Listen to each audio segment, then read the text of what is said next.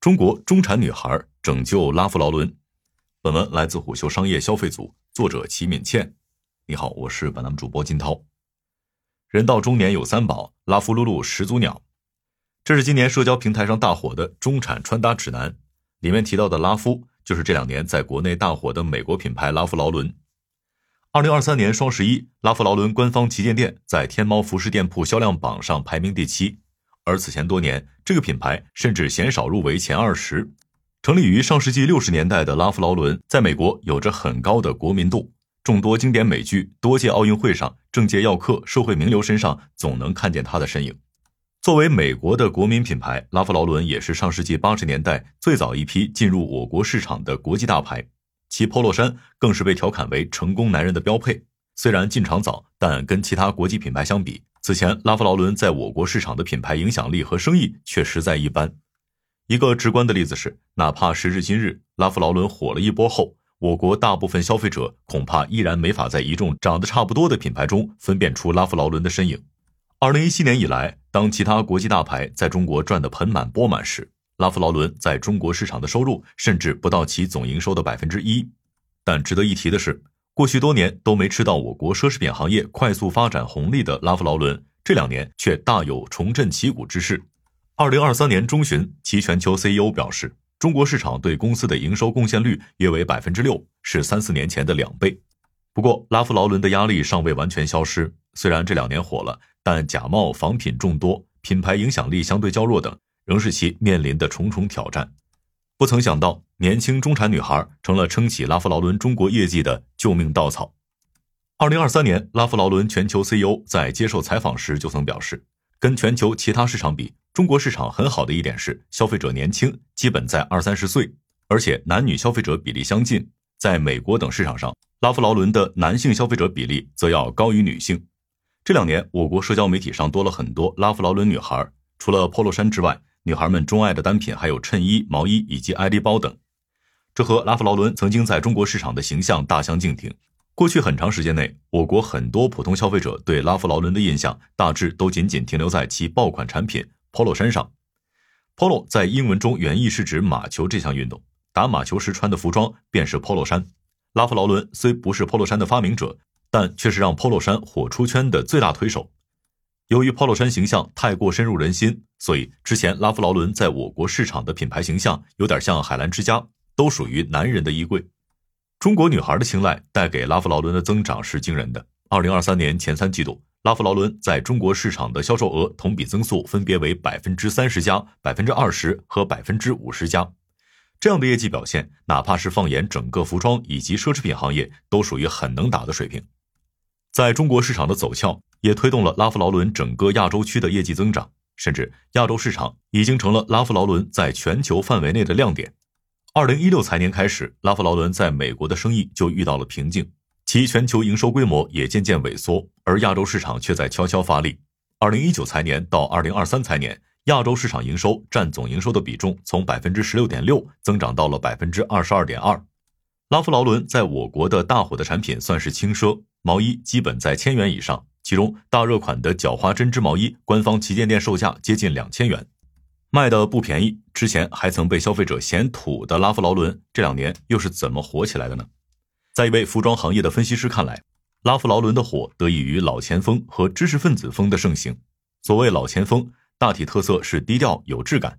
美剧《继承之战》的风靡也是让拉夫劳伦火起来的帮手之一。明星博主对拉夫劳伦的推崇，也是促成其在我国大火的原因之一。学院风在韩国经久不衰，作为学院风代表的品牌，拉夫劳伦在韩国就很受欢迎。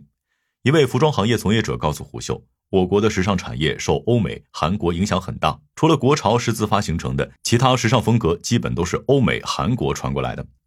时尚风格变化背后，又和社会经济发展密不可分。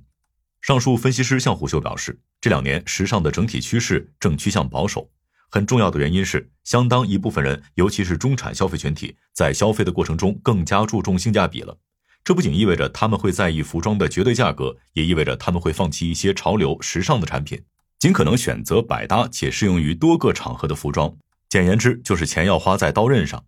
拉夫劳伦就在一定程度上契合了这一需求。除了消费者的自发行为，拉夫劳伦在中国市场的流行，自然也和公司的筹划有关。在美国，拉夫劳伦是美国梦的代表品牌。上世纪六十年代，品牌创始人拉夫劳伦觉得传统领带太过无聊呆板，设计出了更宽、花样也更多的领带，结果一炮而红。不久后，拉夫劳伦又推出了子品牌 Polo。无论是拉夫劳伦本人，还是其一手创办的集团，在美国时尚行业以及精英、大众等群体中都有很高知名度。但在中国市场上，拉夫劳伦却错失了发展的良机。